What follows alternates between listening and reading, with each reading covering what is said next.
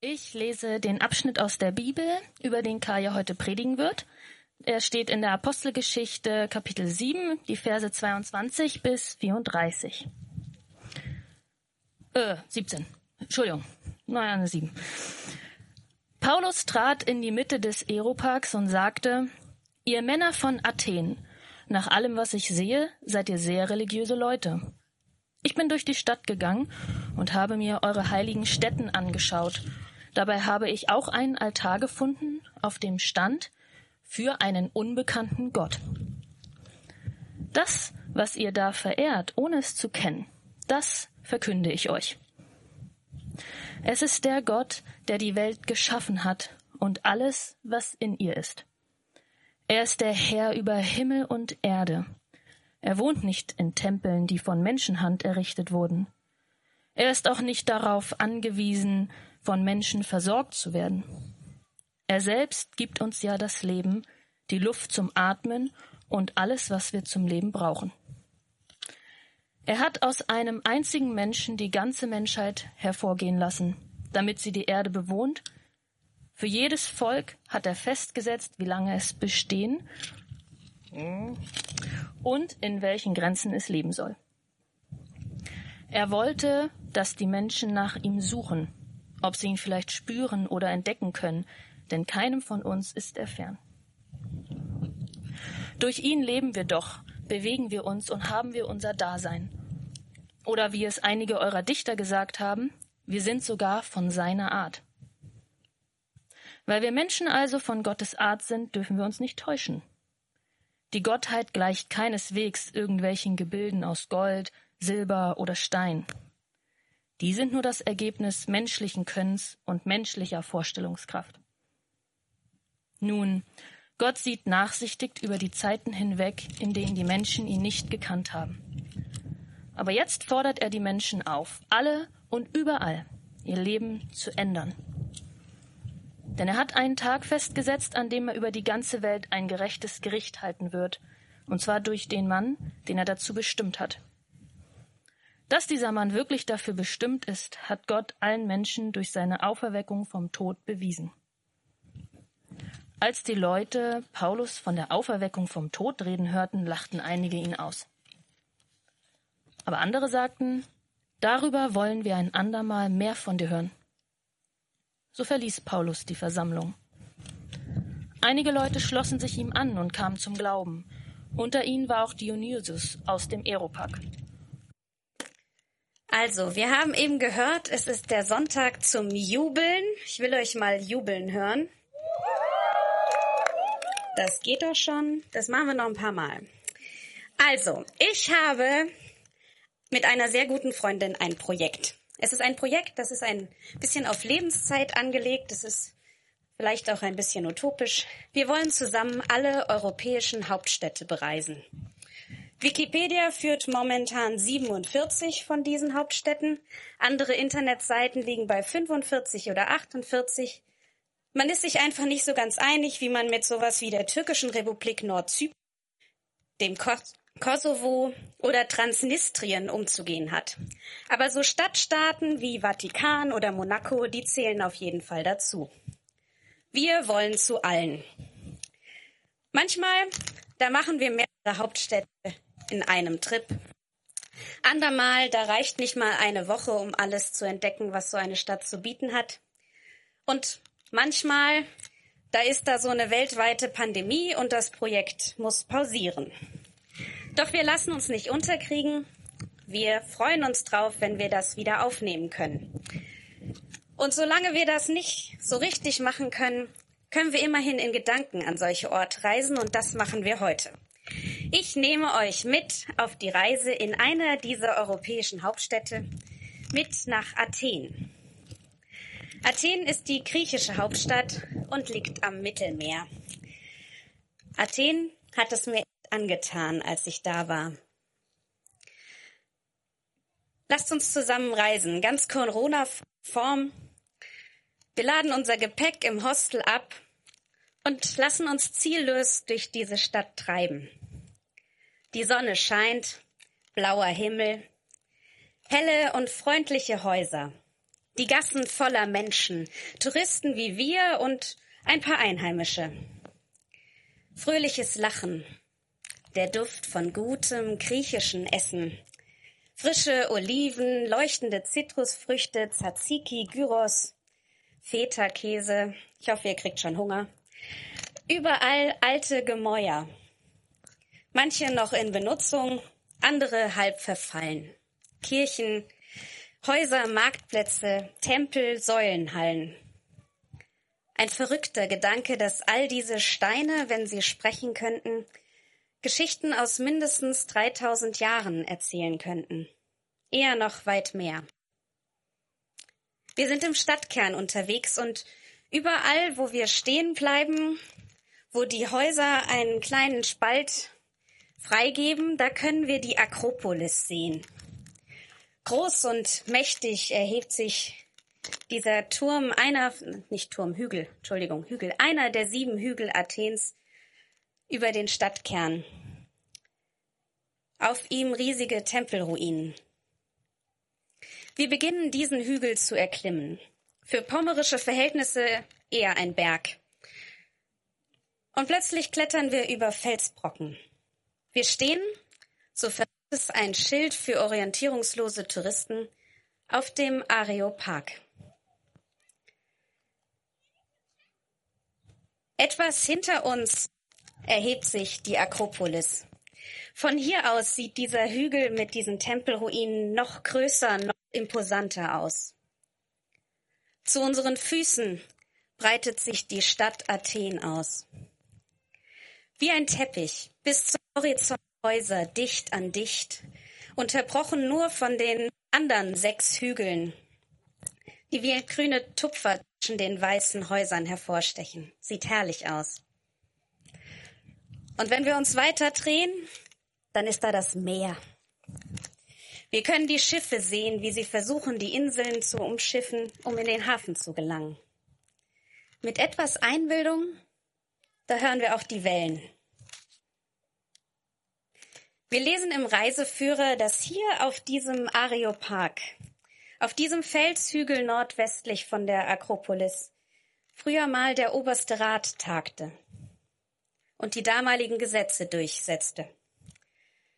Vermutlich saßen sie damals nicht wie wir auf Felsbrocken oder solch wackeligen Stühlen, sondern standen in einer ehrwürdigen Säulenhalle. Davon ist heute nicht mehr so viel übrig. Der Areopag. Kommt er euch bekannt vor? Eben, da kam er in dem Bibeltext vor, den Ina für uns gelesen hat. Und wie wir war dieser Paulus eben gerade noch unten in der Stadt unterwegs, ist durch die Straßen geschlendert, hat in den Synagogen mit den Juden über Gott diskutiert. Und auf den Marktplätzen, da hat er neugierigen Griechen von seinem Glauben erzählt. Die philosophisch geprägten, die haben angefangen, mit ihm zu diskutieren. Es werden mehr und mehr, die Diskussion größer und größer. Es wollen noch mehr seinen Gedanken lauschen und schließlich drängen sie ihn, auf den Areopag zu kommen. Ob das, was er erzählte, so umstritten war, dass sie ihn da vors Gericht zerren wollten, oder ob es einfach war, weil hier mehr Platz ist, um sich versammeln zu können, das wissen wir nicht. Doch da steht er nun, der Paulus, mit uns auf dem Areopag. Umringt von vielen Menschen, die unterschiedlicher nicht sein können. Da sind erfahrene und belesene Philosophen. Sie setzen sich in intensiven Diskussionen über Werte, Tugenden und Lebensgestaltung auseinander. Wie führt man ein gutes Leben? Was macht das Sein aus? Welche Tugenden sollte ich haben? Für einige der Umherstehenden ist die Existenz vieler unterschiedlicher Götter möglich. Sie sind darauf gedacht, oh, sie sind peinlich darauf bedacht, sich gegen alles genau abzusichern. Für sie gibt es in allen Lebensbereichen Gesundheit, Umwelt, Ernährung und was es alles noch gibt, in all diesen Lebensbereichen wichtige Grundsätze, an die es sich zu halten gilt. Manch einer von den Versammelten hält es für möglich, dass die Seele nach dem Tod weiterlebt. In irgendeiner, Existen in irgendeiner Form lässt sich, lässt sich die Existenz wohl fortführen. Der ein oder andere kommt vielleicht auch zufällig vorbei. Vielleicht auch einige Juden oder frühe Christen. Auf jeden Fall unterschiedliche Menschen. Die Voraussetzungen und Vorstellungen ist von der ganzen Bandbreite abgedeckt. Was sie eint, ist die Offenheit und Neugier. Wo stehst du?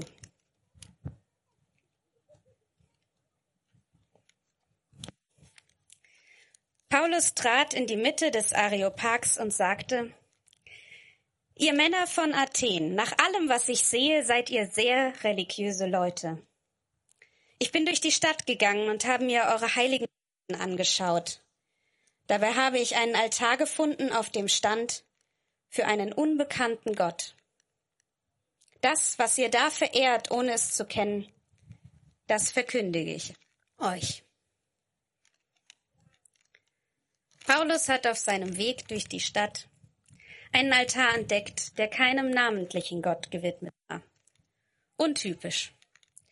Auf der Akropolis, diesem Hügel hinter uns, da stehen vor euch, hinter mir, ähm, da stehen Tempel und Statuen für, Statuen für Götter, zu denen die Griechen nicht nur die Namen, sondern auch die Legenden kannten.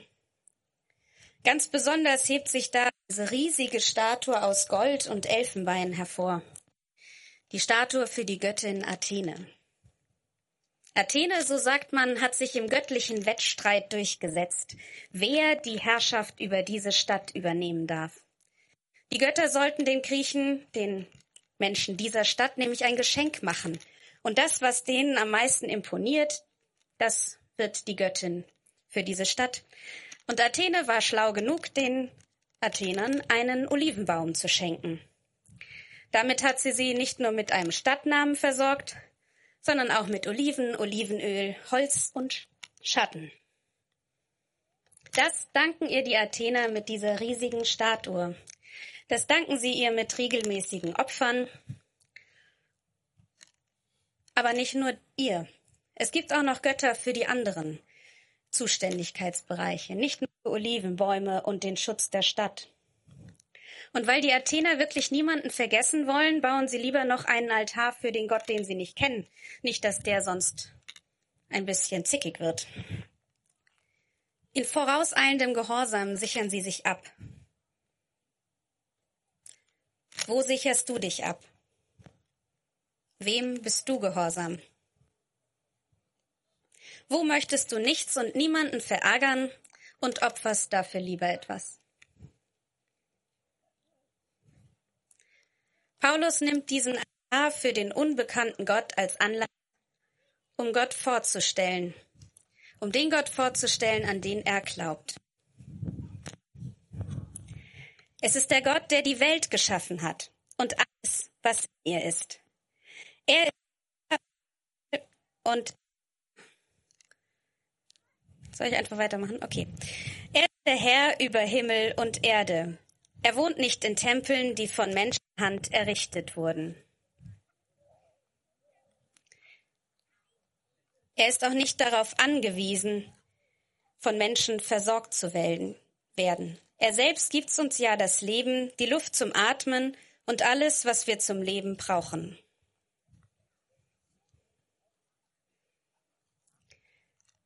An dieser Stelle möchte ich nochmal in Erinnerung rufen, wo wir gerade stehen. Zu unseren Füßen die Stadt bis zum Horizont, unterbrochen von diesen grünen Hügeln. Die Olivenbäume, die Schatten spenden. Die Inseln auf dem wunderschönen Meer. Wie wunderbar das alles aussieht. Kein Wunder, dass Paulus hier über die Natur zu sprechen kommt. Für ihn ist klar, das ist so großartig, weil Gott es geschaffen hat. Und wenn ich momentan durchs Viertel laufe, dann freue ich mich über all diese schönen Farbtupfer.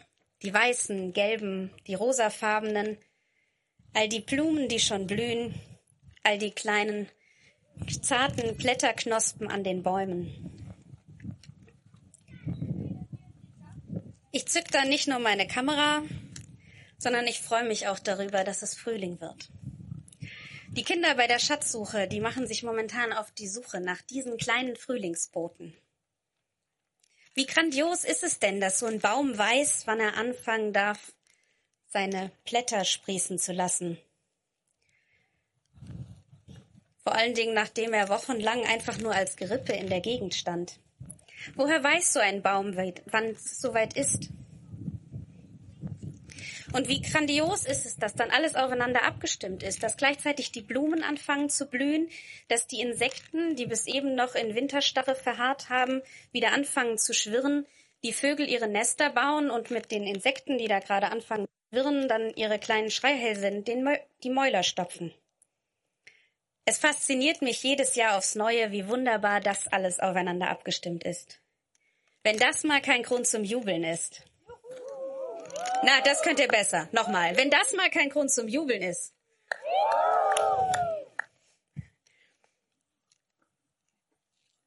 Ich glaube, dass das, was dein Auge da wunderschöner Schöpfung erblickt, das hat sich einer ausgedacht und in liebevoller Detailarbeit geschaffen. Das, was da an Pflanzen, Bäumen, Tieren, Wasser, Inseln, das ist alles nicht zufällig. Gott herrscht darüber Gott herrscht über alles, was hier auf der Erde und was im Himmel ist. Und das erklärt Paulus den Menschen um ihn herum und setzt noch eins drauf. Er sagt, dass dieser Gott, der das geschaffen hat, dass der in die Stadt, dass der nicht abhängig von den Altären und Tempeln ist. Paulus, der gerade vor dieser imposanten Tempelanlage steht, sagt, mein Gott ist größer als das. Mein Gott, der braucht keine menschlichen Gebäude. Er ist nicht darauf angewiesen, dass wir ihm ein Zuhause bauen. Gott dreht die Verhältnisse auf den Kopf. Er ist nicht von Menschen abhängig, sondern die Menschen von ihm. Gott hat die Welt wunderbar geschaffen und den Menschen ihren Atem, ihr Leben, alles, was sie zum Leben brauchen, gegeben.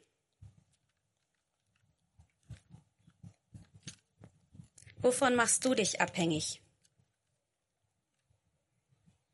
Wo denkst du, andere versorgen zu müssen, obwohl du von Gott versorgt wirst?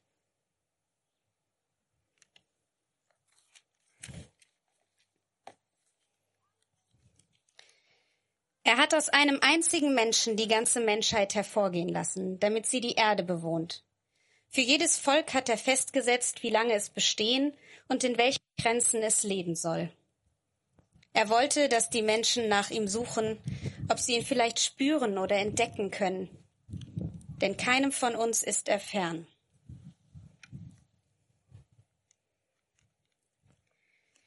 Der Nachteil von so Tempeln, Altären oder sakralen Räumen ist, dass sie so örtlich festgelegt sind. Dass sie nur an einem Ort sind. Aber Gott ist größer, aber trotzdem nicht einfach diffus irgendwie in der Atmosphäre sondern so, dass Menschen ihn entdecken und ihn spüren können. Einige Philosophen gehen ja davon aus, dass etwas Göttliches in uns wohnt. Wie oft denken wir vielleicht auch als wissenschaftlich geprägte Menschen, dass wir die Welt nur genau genug betrachten, unsere menschliche Vernunft nur genug anstrengen müssen und dann zu den Erkenntnissen kommen, die wir so suchen. Dass wir dann die Zusammenhänge dieser Welt erklären können. Alternativ können Meditationen helfen, um die eigene Mitte zu finden. Und davon grenzt sich Paulus hier ab. Er spricht nicht davon, dass wir uns etwas Selbstgedachtes oder einen vermeintlichen Mittelpunkt suchen sollen, sondern er betont, dass Gott etwas Eigenständiges ist, etwas Eigenständiges, das sich finden lässt. Dieser eigenständige, lebendige Gott lässt sich suchen und lässt sich finden in Emotionen, im Denken und Forschen. Wo suchst du? Wo hast du Gott schon einmal gespürt oder entdeckt?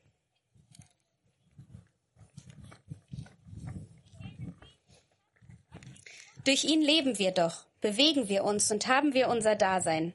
Oder wie es einige eurer Dichter gesagt haben, wir sind sogar von Art weil wir Menschen Weil wir Menschen also von Gottes Art sind, dürfen wir uns nicht täuschen. Die Gottheit gleicht keineswegs irgendwelchen Bilden aus Gold, Silber oder Stein.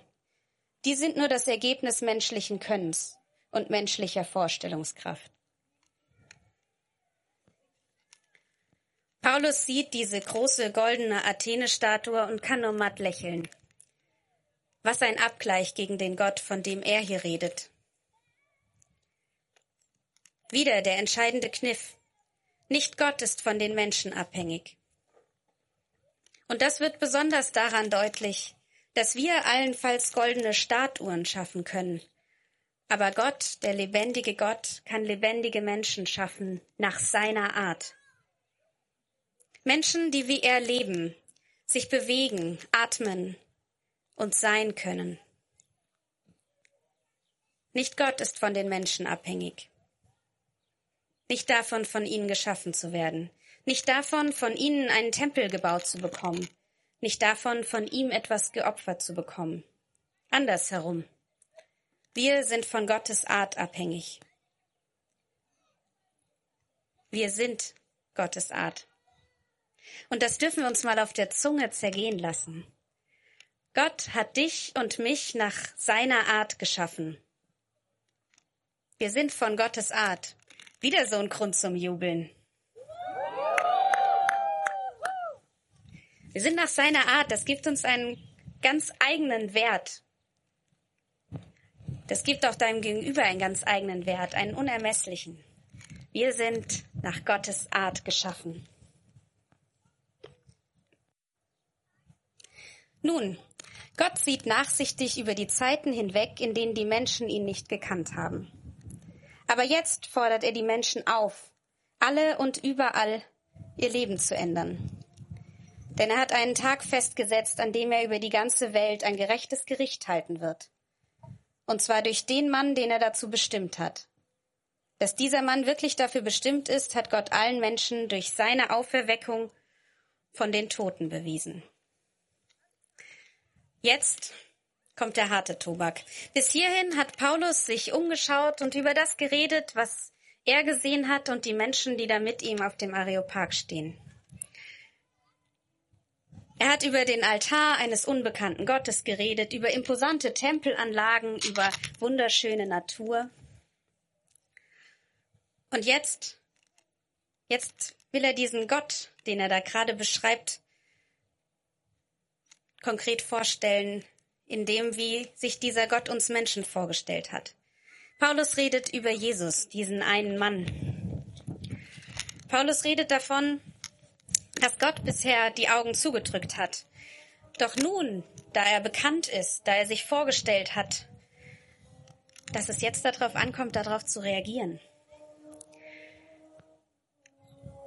Uns wird diese Ehre zuteil, von Gottes Art zu sein. Wir sind seine Kinder. Warum ändern wir unser Leben nicht entsprechend?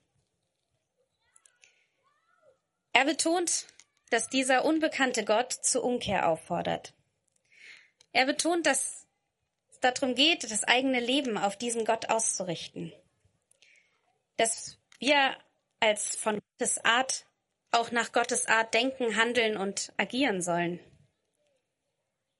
Die Motivation und die Kraft dazu, die bekommen, die bekommen wir, die bekommen wir durch Jesus Christus. Durch den Mann, der gestorben und auferstanden ist, damit wir Hoffnung über den Tod hinaus haben, vor dem Gericht und Gottes Gerechtigkeit bestehen können. Von dem, der auferstanden ist. Und an der Stelle, an der Stelle kommt es zum Bruch. Bis hierhin kann Paulus gut erzählen, erklären und reden. Bis hierhin hören sie ihm zu. Doch dann, als er über diese Auferstehung redet, da hört es auf. Vielleicht geht's dir auch so. Bisher klang das doch ganz gut. Aber das, das ist jetzt eine Nummer zu viel. Umkehren, ein besseres Leben führen, sich über die Schöpfung freuen, und jubeln, sich für einen Schöpfergott interessieren, das ist noch machbar. Vielleicht auch herausfordernd, aber daran zu glauben, dass Tote auferstehen, wieder leben, das ist eine Nummer zu viel. Paulus wurde ausgelacht. Nur einige haben gesagt, sie wollen mehr darüber hören. Wo stehst du?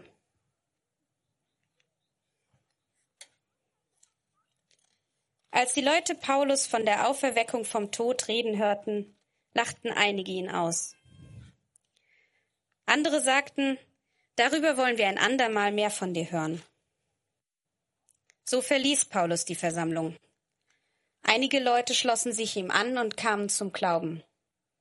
Unter ihnen waren auch Dionysus aus dem Areopag und eine Frau namens Damaris und noch einige andere.